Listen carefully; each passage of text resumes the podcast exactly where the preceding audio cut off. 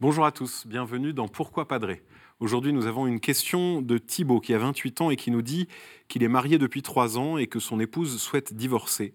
Et il dit Comment continuer à vivre ma vocation d'époux en me retrouvant célibataire si jeune? Alors, cher Thibault, déjà, je commence par vous dire que votre question est bien lourde, bien complexe, et que ça n'est certainement pas en trois minutes que je vais pouvoir vous donner une réponse complète.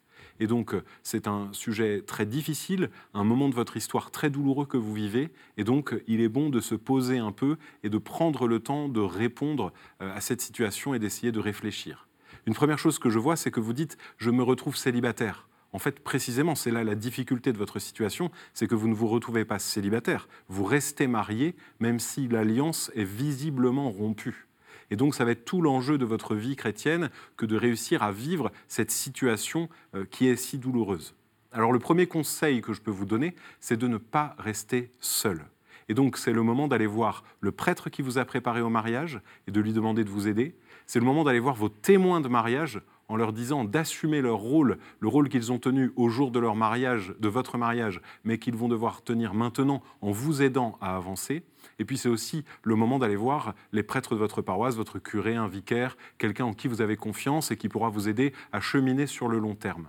Il y a aussi euh, des associations dans tous les diocèses de France. Il y a notamment une association qui s'appelle euh, la Communion Notre-Dame d'Alliance, euh, qui aide les chrétiens qui vivent le divorce à rester dans cette fidélité et à cheminer, à progresser, à avancer, à comprendre et à vivre de manière chrétienne cet événement douloureux du divorce. Et puis moi, je vous donne un autre conseil qui est celui de prier avec fidélité pour que Dieu vous donne une forme de fidélité autre que simplement ce deuil de la relation que vous auriez voulu voir durer.